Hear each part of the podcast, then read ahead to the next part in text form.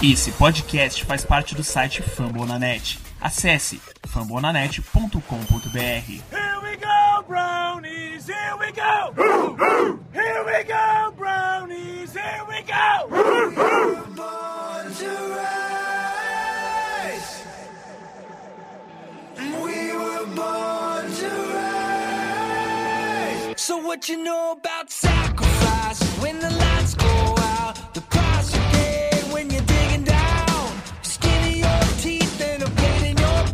What you know about hope? What you know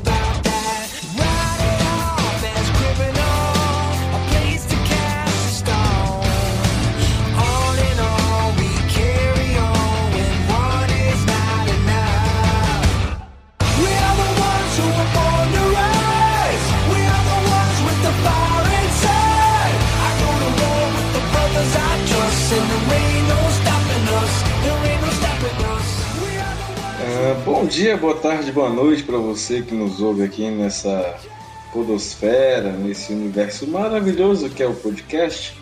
Eu sou o Jackson Quirino, arroba J, underline, underline Quirino, e falo aqui com o meu amigo Neto Santos, o meu companheiro de sempre, esse reforço que eu trouxe para essa temporada, o arroba underline KD0T. Neto, dê sua saudação inicial aí pra galera. Salve galera, salve Jackson. Tamo aí pra mais uma semana, ah, dessa vez mais uma derrota do Cleveland Browns. E essa que pode ter selado o destino da equipe na temporada.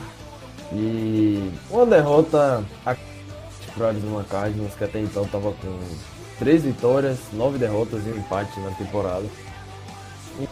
E foi pra, o que pra mim foi o pior jogo da temporada, que resumiu a temporada do time, a temporada frustrante que o time fez. E vamos analisar aí o que teve de melhor, de pior. E pior do que melhor nessa partida, né? Como em várias outras nessa temporada, mas enfim. Não é só de vitórias que se vive um time, então vamos analisar mais um jogo e analisar o que, o que, o que ocorreu. Bom, pra começar então, é, só contextualizando um pouco a situação, a equipe do Cleveland Browns teve alguns desfalques, principalmente o Olivier Vernon, que mais uma vez ficou de fora do jogo por conta da lesão no joelho. A gente não se sabe, não se tem notícias assim, aparentemente sobre o quadro dele, sobre a situação de se ele vai retornar ou se não vai. É possível que ele retorne, a situação indica que ele possa retornar em breve, mas não é algo que tenha uma previsão. O David Njoku, que voltou no último jogo, ele esteve apagado nessa última partida e inclusive fez muita falta no decorrer dessa, desse jogo contra o Arizona Cardinals. E em relação a outros aspectos extra-campo, como eu ressaltei anteriormente, a panela do Freddy Kitchens parece a batata, né? Como diz o ditado. A batata do Freddy Kitchens parece realmente estar assando cada vez mais. Os jogadores demonstraram muito pouco empenho nesse último jogo. E assim, o Neto vai poder descrever melhor o que aconteceu nessa derrota de 38 a 24 contra o Arizona Cardinals, que assim não definiu o rumo da equipe como é, um time que não briga pelos playoffs, mas ainda, ainda mantém a corda amarrada no pescoço para que essa temporada vá para o espaço.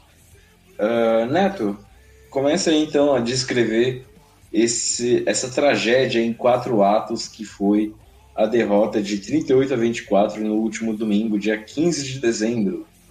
O que aconteceu na partida foi um desastre completo do, do nosso time. Foi uma partida realmente para esquecer, uma partida realmente que, que, tanto como você falou, os jogadores estavam empenhados, a comissão técnica foi bizarra em termos de chamada, tanto chamadas defensivas quanto chamadas ofensivas.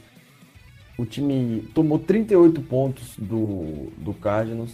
O placar final foi 38 a 24 e leva quase de, de uma equipe que que estava com três vitórias e nove derrotas na temporada e tá, estava entre os piores ataques da NFL, não é um sinal de boa coisa, né? Principalmente você conseguir fazer só 24 na defesa que cedeu mais jardas e mais touchdowns contra o passe. Um, começando a analisar, só complementando o que você falou, o Njoku ele foi inativo para essa partida por escolha do treinador, escolha do Fred Kitt, técnica, e só isso, não deram mais nenhuma explicação a, a respeito. E no primeiro drive o Cardinals já entrou no jogo com o pé na porta, começou com um touchdown e fazendo o que tudo, que foi correr com a bola e administrar o, o jogo com passes curtos, controlar mesmo a partida com uma identidade ofensiva baseada na partida, com play actions, facilitando a vida do Kyler Murray, utilizando a habilidade dele de correr com a bola, que ele é um dos melhores da liga. Aliás, esqueci de comentar, né, o duelo entre Heisman Trophies de Oklahoma, as duas primeiras escolhas dos drafts de 2018 e 2017, respectivamente. O, o Kyler Murray e o Baker Mayfield, os dois vindo de Oklahoma, os dois ganhando o Heisman. E voltando já o, o Kyler, ele fez passes curtos, foi trabalhando a corrida com o Kenyon Drake, que inclusive teve uma excelente partida, foi a melhor dele na temporada. E o, o touchdown acabou acontecendo numa corrida, numa run pass option do Kyler Murray, que ele ia com a bola, mas aí a defesa fechou nele, ele só fez um passe lateral para o Kenyon Drake, que entrou na endzone. Depois disso, um drive até bom do, do Browns, respondendo o, o touchdown que levou na primeira posse de bola, com corridas com o Nick Chubb, que inclusive foi o ponto positivo à luz no meio das trevas nessa uma partida mais uma partida esplêndida dele, mostrando que é um dos melhores running backs da liga e que merece todos os créditos que ele vem recebendo. Ele foi o running back mais votado para o Pro Bowl na, na AFC. E isso e Apesar da temporada do Browns ter sido decepcionante, nós temos pelo menos um dos melhores running backs da liga aí e uma ótima peça no futuro. O Browns estava indo até bem na, na, no seu drive, com um passe do Baker para Kareem Hunt, que tem sido uma ótima válvula de escape para esse ataque, curtos para o Landry, corridas com o Chubb, e depois de uma ótima jogada para o Damian Ratley, o Baker, antes disso, antes dessa jogada, ele fez um passe para o dropado. Depois disso, ele tentou achar o Beckham de novo, mas o passe foi muito alto e foi interceptado na endzone pelo Patrick Peters. É, só um adendo em relação ao OBJ. Ele, ao lado do Jarvis Landry, parece que teve uma partida para esquecer. Os dois, assim, na verdade. E eu lembro de ter visto uma estatística na qual afirmava que eles juntos tiveram menos de 50 jardas o jogo inteiro. Isso procede, Neto? Não chegou a ser o jogo inteiro, mas o garbage time foi no jogo inteiro, sim, porque as, as recepções dele, o OBJ terminou com 8 recepções para 66 jardas e delas veio no, no final do jogo quando já estava tudo decidido.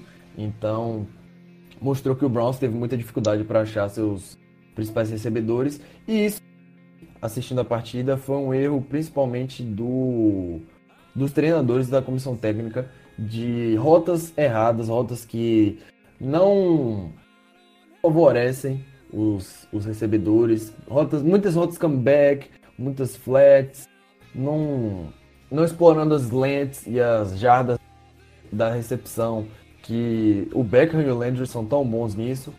Então, quando você tem dois recebedores de nível Pro Bowl e não exploram o melhor deles, eles não vão, não vão ser bem sucedidos. E foi o que aconteceu nessa partida. O Arizona Cardinals, mesmo com a pior defesa contra o passe na NFL, conseguiu limitar o, o time do Browns a 247 jardas aéreas. Alto, mas se você considerar que isso veio muito no, como eu falei, no garbage time, que é onde o jogo já estava decidido no quarto período, o, o time foi completamente ineficiente. Não, não, só para destacar também, é, em relação ao que aconteceu no segundo tempo, porque assim, na primeira etapa do jogo, o Cardinals marcou um touchdown, depois marcou mais outros dois e o Browns marcou um touchdown e um field goal. Mas o que aconteceu no segundo tempo para equipe para que o Browns perdesse a mão do jogo e realmente é, não conseguisse levar essa vitória porque até então parecia ser uh, questão de tempo. Ainda mais se você considerar o histórico das equipes. O como você destacou no, no início desse programa o Cardinals vinha de um retrospecto de três vitórias, nove derrotas e um empate, e o Browns vinha numa curva ascendente, na qual essa vitória seria realmente decisiva. O que aconteceu foi que o Browns, como eu falei, o time inteiro foi mal. O time estava sem motivação, principalmente na defesa. Analisando a, a defesa, vários tecos perdidos problema que vem sendo bem recorrente. E Larry Ogunjobi vem sendo, vem sendo ineficiente na, na marcação contra a corrida. O Oliver Vernon era um dos bons defensive ends que ainda ajudava nesse quesito, mas tá machucado, desfalcou a equipe por mais um jogo. O Chad Thomas é o último jogador da NFL ranqueado na, na defesa contra a corrida. Joe Schobert e Matt Wilson também não são bons hackeados, apesar do Joe Schubert fazer vários tackles e ser um, um, um dos líderes da liga em tackles. Eles são bons linebackers, mas o esquema que, que eles jogam não favorecem não favorecem eles a ser bem-sucedidos. Como eu falei, assim como serve para os recebedores, serve também para os, para os jogadores da defesa, os linebackers, os cornerbacks o esquema é o que, que não os favorece, que não os coloca na melhor posição para jogar o seu melhor o seu melhor futebol, porque todo jogador tem limitações. O que faz um, um jogador ser bom ou não, num esportivo assim, é o treinador. Não só no esporte coletivo, no individual também. Mas, principalmente no coletivo, é o treinador e o esquema que ele joga. Então, se você não souber utilizar as o Lamar Jackson tá aí como exemplo. Ele tem várias limitações, mas ele achou um coordenador ofensivo que esconder essas limitações o máximo possível e explorar ao máximo suas qualidades, suas virtudes, que é o que o Browns não vem fazendo. O Browns adotou uma postura de comissão técnica de manter o que tentar pegar o que foi feito no ano passado, misturar um pouco com a com o playbook do Todd Monken não olhar para os jogadores, para o elenco que você tem, não montar seu playbook em volta dos jogadores, em volta das qualidades dos seus jogadores. E para mim isso foi um erro está custando a temporada, né? Mas voltando a analisar aqui a partida, depois dessa interceptação do Baker e dois drives em nada, o Kyler Murray na primeira jogada conseguiu num, num play action fake correr para 35 jardas e enganar toda a defesa do Browns e já botar a bola na posição de field do. Já botar o Cardinals em posição para marcar pontos. E com a defesa aparecendo numa defesa contra a corrida e cedendo jardas no passe, como aconteceu todo jogo, cedendo uma terceira para 14. O Kyler Murray teve tempo no pocket, a defesa não cobriu bem e ele achou o Cooper, é o Cooper, se não me engano, para 17 jardas e um first down. Depois disso, o Kyler conseguiu um passe para Charles Clay para botar eles na linha de uma jarda. Depois disso, o Kenyan Drake só botou um touchdown na conta dele. Que ele terminou, na verdade, Kenyan Drake pode destaque dessa partida com 22 carregadas, 137 jardas e 4 touchdowns. Ou seja, obliterou a defesa do Browns brasileiros Não vou dizer literalmente, porque não foi o que aconteceu, né? Muitas pessoas usam errado a palavra literalmente, Olha, mas Literalmente, Realmente. nesse contexto, ficaria muito próximo do que aconteceu. Pois é, infelizmente. Ainda mais, ainda mais levando em conta que assim, você jogar uma partida aqui dos 38 pontos que você tomou, 21 pontos foram corridos, foram de um cara só, na verdade. Que ele correu pra Enzo 28. 20. Meu Deus do céu. Foram quatro Vinte? touchdowns aí. Se você pensar que você tomou quatro touchdowns de um cara que ele passou correndo a endzone, e ainda mais que ao longo do jogo ele praticamente jantou a, a defesa do Browns com farofa, bicho, eu não sei o que dizer, porque, sinceramente, é, assim, eu não sei se vocês que estão ouvindo a gente assistiram, é, o Neto assistiu o jogo enquanto é, eu estava ocupado, mas eu assisti depois assim o compacto do jogo e tal. Bicho, é inacreditável como a defesa do Browns se deu tantas jardas corridas com muita facilidade. E não foi assim algo que é, que é normal. Não, não é algo que é recorrente ou algo que aconteceu já nas outras semanas. Não. É, isso é algo que foge do normal. E mesmo que você pegue, por exemplo, ontem, é, no caso do no último domingo, o Sheldrick Redwine, que é um safety reserva, ele foi titular. Mac Wilson, que é um, um linebacker reserva, que inclusive teve uma interceptação ao longo da partida, ele foi titular. Ou seja, a defesa ela estava jogando desfalcada, mas isso não justifica em nada a tática que foi empregada em campo e que resultou, na verdade, em muitas jardas corridas do time adversário. Não tem como. Não tem um, cabimento uma coisa dessa. Não tem cabimento. Eu acho que é. Cedeu, Essa o time é a cedeu expressão. 7 ponto- O time cedeu 7.4 jardas por jogada. Isso é absurdo. Sim, e ainda Sim. contra um, um QB que é calouro. Não conseguiu pressionar, não conseguiu defender a corrida. Foi realmente bizarro. Isso depois desses dois primeiros touchdowns do, do Cardinals, a gente conseguiu devolver com o nosso running back maravilhoso. E como eu disse anteriormente e, e vou repetir, é uma luz no meio das trevas no meio desse time aí, porque o Browns é o entrando nesse jogo, o Browns era o quarto time que menos designava é, blocks para suas corridas. E ainda assim o Nick Chubb lidera a NFL em, em jardas corridas, com uma vantagem considerável para o Derrick Henry. Então a gente realmente tem um excelente running back, um jogador geracional mesmo, e que precisa, o Browns precisa montar seu ataque com base, com base no Chubb, no Beckham, no Baker e no Chubb. Usar bastante o jogo corrido, não ter designar corridas, designar blocos e não ter pena.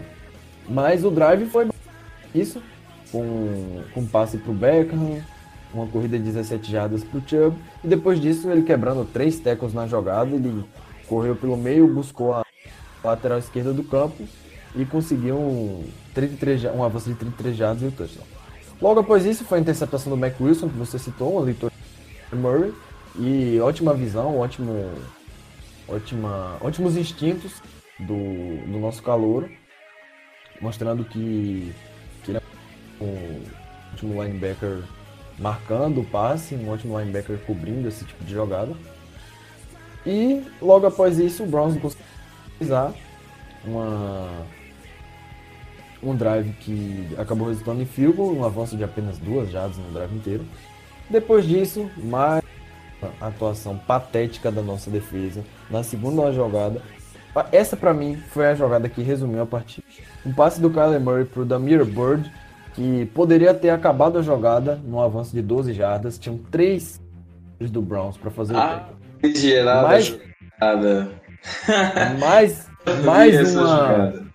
Essa jogada foi ridícula. Mais uma cedida pelo Grid Williams que nessas últimas semanas vem, vem tendo atuações ruins. Lógico que ele é um calouro, precisa pegar leve com ele, tá fora, mas realmente tá, tá difícil. E depois dele ceder essa recepção, Chadwick Redwan e Joe Schobert tinham um ângulo limpo para fazer o tempo. Os dois bateram cabeça e o Damir Bird avançou para um ganho de 51 jardas e já botou o Cardinals de novo numa posição para marcar pontos e de novo os abusou das corridas, dos passes curtos, convertendo uma quarta descida com a corrida do Kenyon Drake e acabou com um passe excelente do Kyler Murray, diga-se de passagem, pro Denardo no fundo da endzone, por cima do Sheldrick Redwine e anotando 20 no placar, indo pro, pro intervalo com essa boa vantagem e depois disso só fez administrar. Quando do intervalo anotou logo um touchdown. Sim, fala. Não, não, eu acho que. Eu, assim. A equipe do Browns, ela praticamente largou mão do jogo de, a- um pouco antes do intervalo. E foi pro intervalo mais ou menos por obrigação para poder voltar logo e acabar esse, essa sessão de tortura, porque o jogo em si para a equipe parecia que eles estavam gastando tempo, tanto é que no segundo tempo a imagem mais icônica do jogo foi a do Jarvis Landry e do OBJ sentados no banco com cara de frustração, com cara de poucos amigos e de que realmente eles não estavam se sentindo bem, não apenas com o jogo, mas em si com a situação inteira. E até o, o Landry foi protagonista de uma breve discussão com o Freddy Kitchens, apesar de que ele depois jogou panos quentes na situação, falou que era uma situação que era um, um momento de jogo e que isso acontece e tudo mais, enfim. Mas acontece é que mesmo que a situação daqui do time do Browns, é, o Browns se eventualmente fosse eliminado dos playoffs já nessa última semana, é, já com uma suposta vitória do, do Steelers sobre o, o Bills, que no caso não aconteceu. Seria difícil imaginar um, um cenário de pós-temporada no qual o Browns teria total tranquilidade. E é muito mais difícil imaginar um cenário de tranquilidade para o Browns, uh, considerando, o cenário, considerando o contexto atual. E eu acho que assim, a gente até já pode pular. A equipe do, do Cardinals, enfim, dominou o jogo, dominou o resto da partida, é, fez os 38 pontos. O Browns conseguiu um touchdown no final, mas não foi o suficiente. E contou com a sorte de o Steelers perder a sua partida contra o, Bills por 17 a 10. Só citando aqui as jogadas que eu como intervalo. O Browns anotou logo um, um touchdown logo em seguida, com desenvolvendo o drive com corridas e depois um passe pro, pro Ricky Seals Jones, com novamente a defesa atraindo muito, o Beckham atraindo muita atenção da defesa, mas depois não, não adiantou de nada. O um touchdown com mais uma jogada do Kyler Murray pro Damari Bird, conseguindo passes curtos e corridas com um, um pass interference do Randall, botaram eles na, na cara da endzone e o Kenyon Drake anotou mais um. Depois disso, o Browns até conseguiu um drive bacana, um, novamente correndo com o Chubb, Baker achando seus running backs com passes curtos e o, a nossa última chance de ganhar o jogo foi pro saco com Austin Seibert errando de 44 jardas. Depois disso, o Cardinals anotou mais um touchdown com Kenyon Drake obliterando nossa defesa novamente, anotando seu quarto touchdown. E após isso, e uma jogada, o Brown sofreu um fumble, depois o Cardinals pegou a bola novamente, anotou mais um, mais um field para botar mais três pontos. e com mais corridas do Kenyan Drake e pisando mesmo na garganta da nossa defesa. Depois disso, o Browns anotou um touchdown de honra, só botar pontos no placar e inflar as estatísticas. E de resto foi só. A partida foi basicamente isso. O Cardinals dominou o jogo no segundo tempo e só aproveitou dos erros do Browns e da péssima atuação da defesa para para nos surrar. É, é... esse foi o resumo do jogo. Esse foi o resumo de mais uma derrota da, da equipe. Eu acredito que assim, essa derrota, para quem assistiu e para quem não assistiu, eu recomendo que assista pelo menos o compacto dos melhores momentos. Ela resumiu muito bem o que tem representado esse espírito da equipe em relação ao ano em si.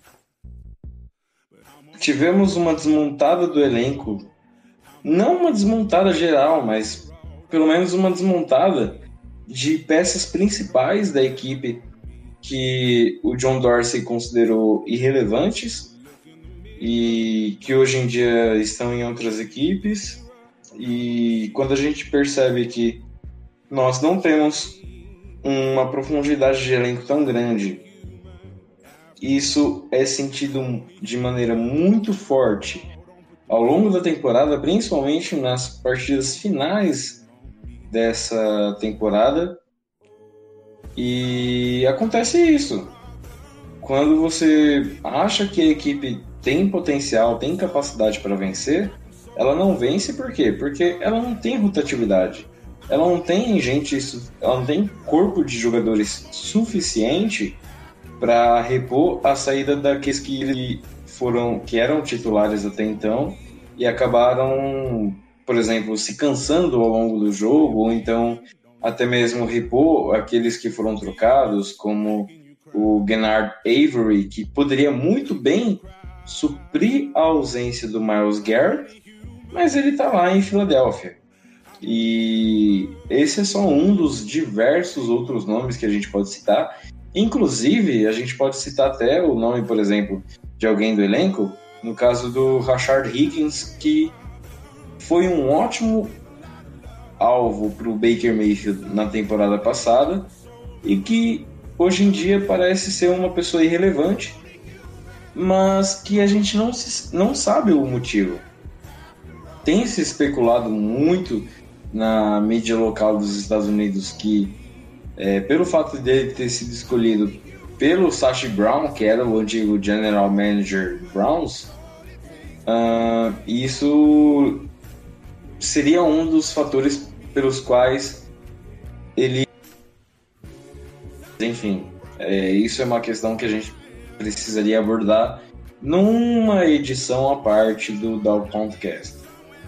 Uh, em relação ao jogo e em relação ao que você espera para a próxima partida, que é justamente contra um Baltimore Ravens que não perde desde a derrota contra o Browns. O que você tem a, a falar sobre isso, a mencionar sobre isso, Neto? Eu acho que, assim, a próxima partida tem tudo para a gente ser humilhado mais uma vez se a defesa continuar se o time continuar jogando desse jeito, com essa má vontade, com essa displicência, com, com essas chamadas horrorosas, tanto no ataque quanto na defesa, um trabalho desde jogador A até jogador Z, a gente vai tomar 50 pontos do Baltimore Ravens em casa, facinho, facinho. E apesar de ter chances matemáticas ainda de chegar aos playoffs, é praticamente impossível da, da nossa equipe conseguir alcançar a temporada. E nossa campanha máxima seria um, um 8-8, né? Com 8 vitórias e 8 derrotas. Caso a equipe consiga o milagre de ganhar de Baltimore que vem. E depois vai pegar o Bengals lá no Paul Brown Stadium. Só pra chutar cachorro morto mesmo, né? Com todo respeito aos torcedores do Bengals. O Bengals tá menos uma vitória nessa temporada. E apesar de ter alguns jogadores de destaque, como a gente citou na edição anterior, John Mixon, Andy Dalton, o Tyler Boyd, que realmente não é não é grandes coisas. E, enfim, não tem uma vitória por acaso, né? E Mas... olha lá que, assim, a muito custo o time do Browns conseguiu chutar esse cachorro morto. Com certeza, em casa ainda. Mas só complementando o que você falou ali do Rashard Higgins, é, eu acho assim, é, desde o John Dorsey até a comissão técnica, eu acho que é um erro de todo mundo, tanto do David Njoku como Higgins, como Gennard Avery. Antônio Calloway nem tanto que foi mais um erro do, do próprio jogador, mas nossa, nossa rotação de defensive ends está sendo basicamente composta por Chad, uma escolha de terceira rodada que nem jogou temporada passada, e por dois jogadores que, que vieram do practice squad. Então, para uma equipe de NFL playoffs, isso não é o suficiente. E precisaria ser feito um trabalho me melhor porque você tem que se prevenir na NFL, você precisa saber lesões ocorrem, suspensões podem vir a ocorrer. Seriam evitadas caso o time fosse mais disciplinado, que isso é uma, uma questão que cai sobre o treinador e sobre a comissão técnica. Mas, enfim, você precisa estar preparado para isso, você precisa ter jogadores de qualidade em todas as posições e toda a rotação. Isso é um trabalho do GM também, que general manager, que também não está isento de culpa. Ele, o Kitchens, o Steve Wilkes, o Todd Monken, toda a comissão técnica tem sua parcela de essa, essa omissão desses jogadores mesmo, né? Porque eu acho que o Rashard Higgins, agora como já está no final da temporada, ele não. e ele está em ano de contrato, porque Provavelmente o Browns quer testar outros jogadores que ainda têm contrato com a equipe e que podem continuar no elenco para a próxima temporada. Assim, é NFL, né? Para você ganhar, você precisa botar seus melhores jogadores em campo. E não foi isso que o Browns fez. Não é isso que o Browns vem fazendo.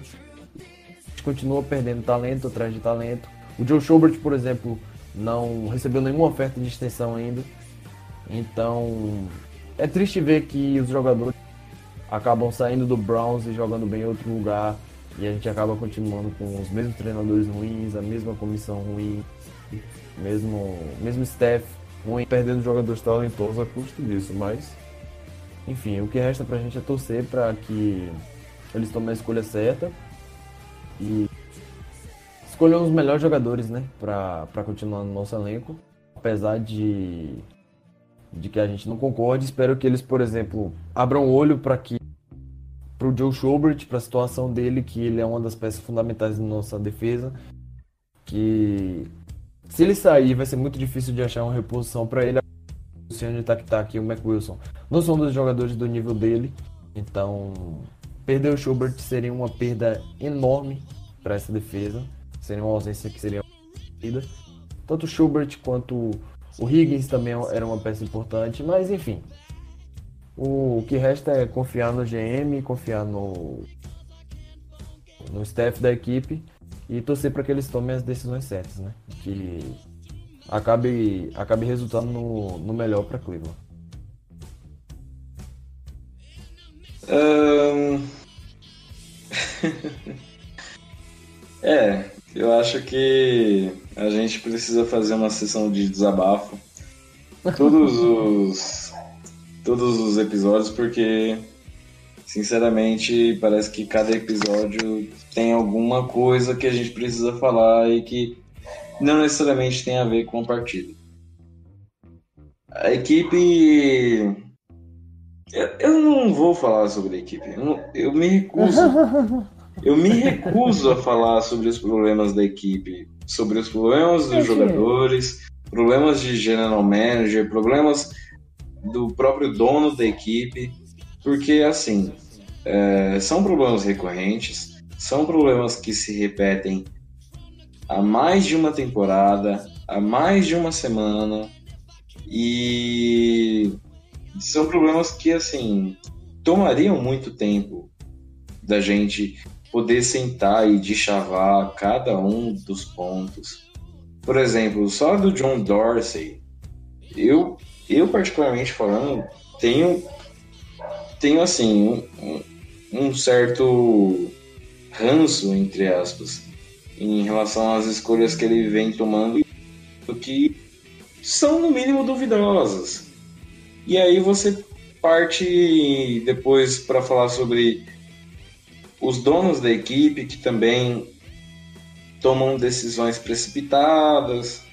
É, o próprio Ferry Kitchens, que foi garantido no cargo durante, ao longo da semana, e segundo a diretoria, a menos que alguma coisa muito trágica acontecesse nessa né, nesse resto de temporada e também na off-season, ele vai continuar na próxima temporada, então uh, é difícil você falar de um ponto só, de um, de um, de uma, de uma coisa exclusiva, é, seja numa vitória, seja numa derrota.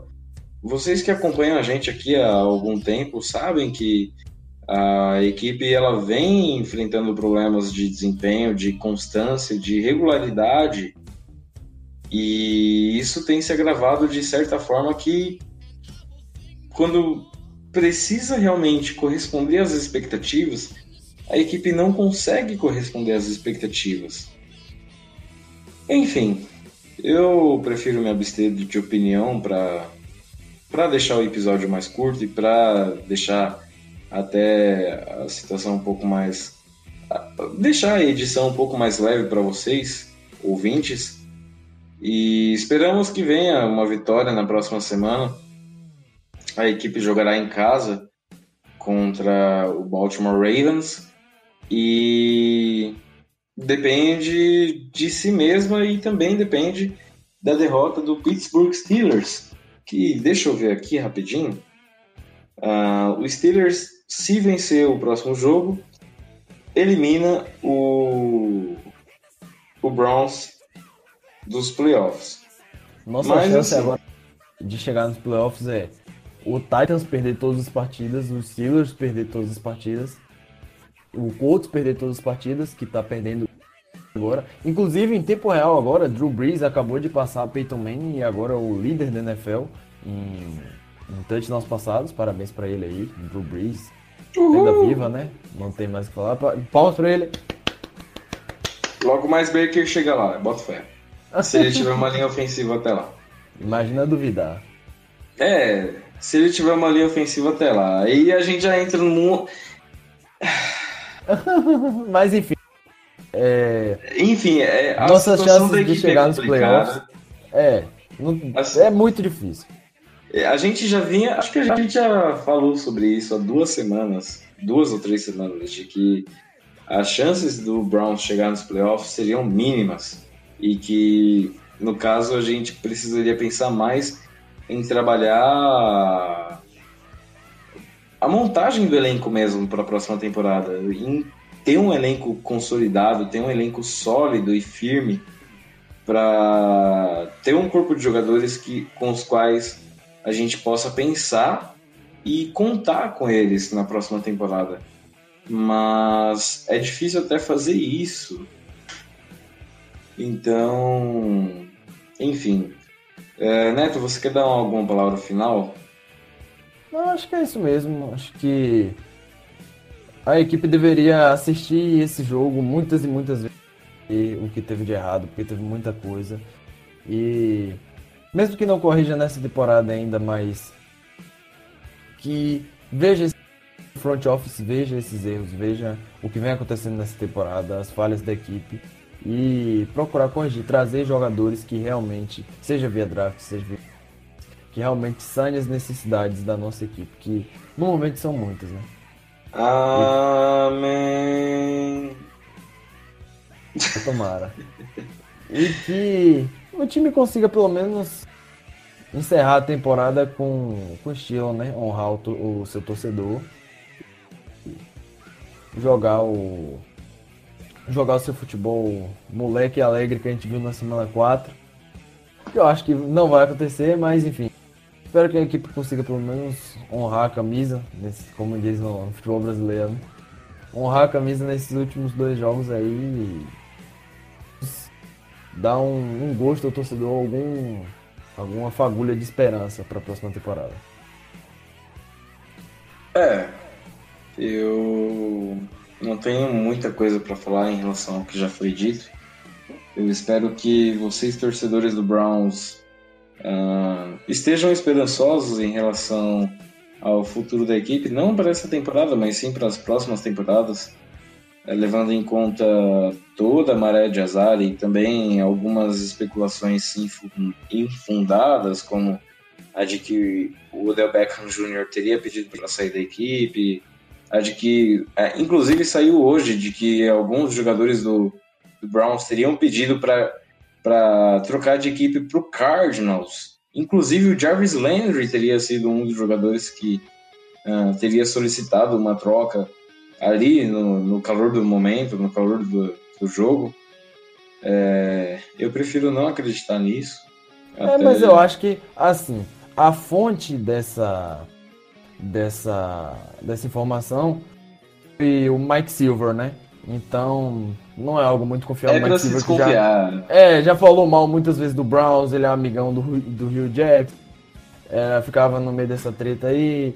E sim, também, sim. também tem a possibilidade do, dos jogadores do Browns ter feito isso meio como perturbar a mídia, né? Falar isso pra a gerar esse burburinho justamente para falar, Ei, olha, eles estão querendo ir pro Cardinals. É, enfim, só para cutucar a mídia mesmo, mas é isso. Não acredito é isso. Que, essa, que essa informação tenha muito fundo de verdade, não. E mesmo que tenha, não, não deve ser nada de nada que gere muita preocupação. Eu espero. É isso então. É, no mais é isso. Vamos torcer para que o Browns consiga virar essa maré contra o Baltimore Ravens jogando em casa.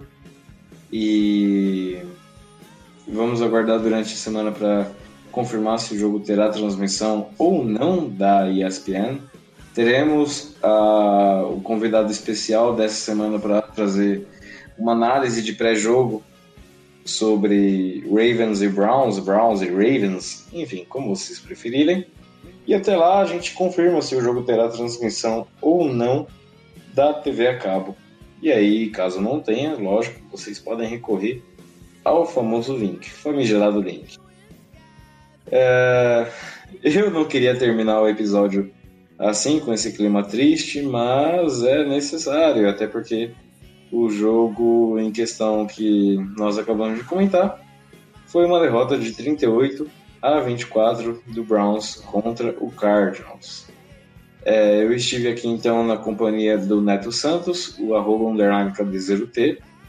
Esse programa teve a edição do Sávio Macedo e eu sou o Jackson Quirino, o host do podcast Tal.br, que é o podcast oficial do Cleveland Browns no Brasil.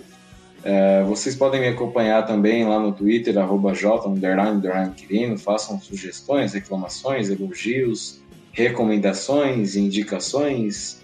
E eu gostaria de deixar então um beijo, um abraço no coração de cada um de vocês. E vamos seguir na torcida para que pelo menos a equipe termine com um histórico regular, um histórico mediano, igual ao do Eli Manning na carreira dele, que conseguiu o feito maravilhoso de 117 vitórias e 117 derrotas no, na, no último domingo contra o Miami Dolphins, que também não Quebra tá tudo, né? É. Ele chutou um outro cachorro morto lá em Nova York, foi ovacionado, enfim. Aí eu acho que o pessoal que fala sobre o Giants consegue é, citar essa situação com maior propriedade. Enfim, galera, um beijo e abraço para cada um de vocês mais uma vez. E até mais. Tchau, tchau. Falou!